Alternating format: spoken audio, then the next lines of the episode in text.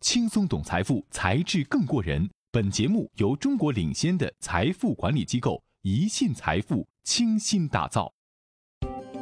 高级黑新闻：九十二岁马哈蒂尔王者归来，索罗斯捐赠超千亿，成中美首善。人物板块：五月十号，马来西亚大选落下帷幕，现年九十二岁的前首相马哈蒂尔所带领的反对党希望联盟胜选，终结了执政联盟。国民阵线六十年的执政，刷新了全球最高龄国家领导人记录。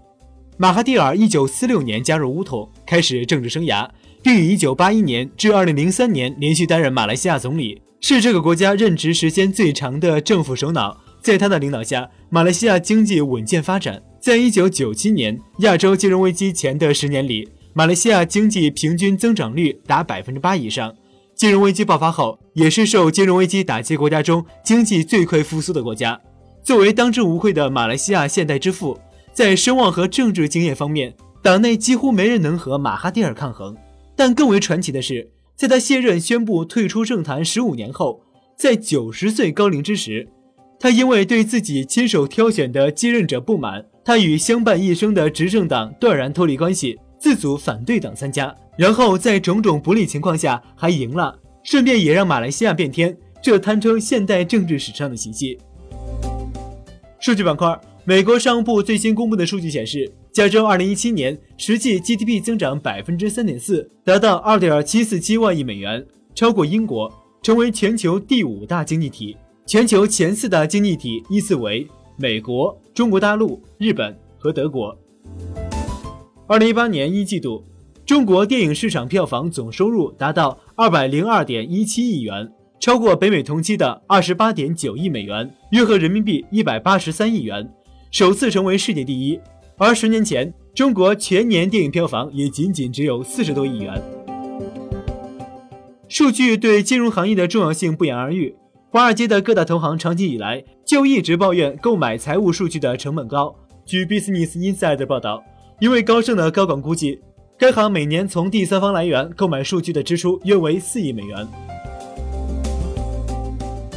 五月是美国亚太裔传统月。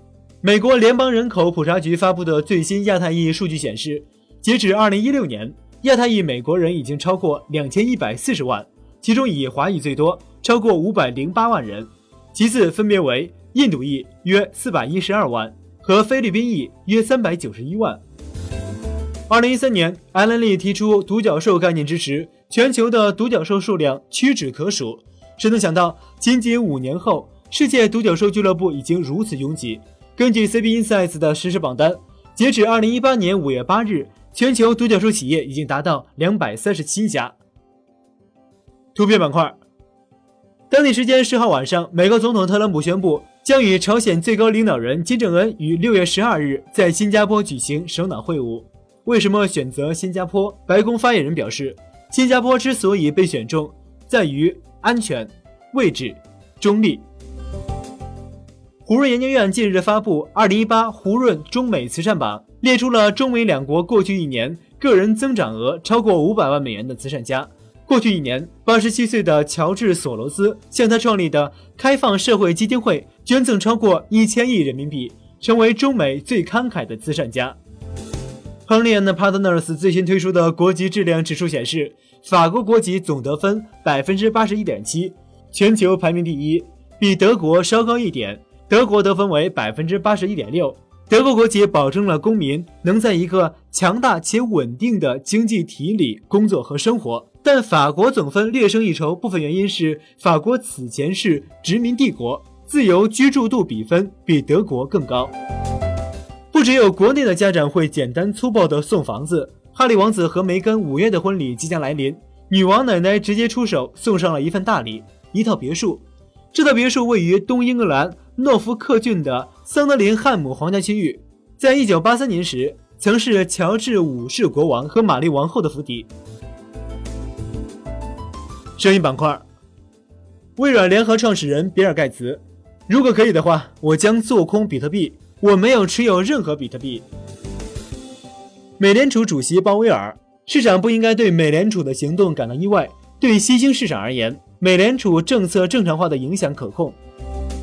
特斯拉公司 CEO 埃隆·马斯克：“我要建一条护城河，用糖果填满它。”沃伦·巴菲特将无法抗拒投资。德国总理默克尔：“美国会无条件的保护我们，这已经不是现状。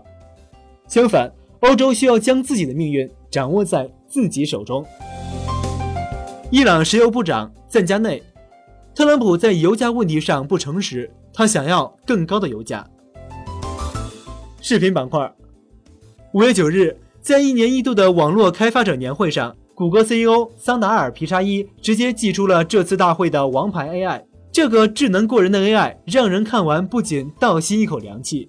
相比 Apple Siri 和微软小娜只能机械式对话的语音互动，谷歌助手完全颠覆了人们的认知。它不仅能够听得懂人话，而且可以无障碍和人沟通，惊艳全场。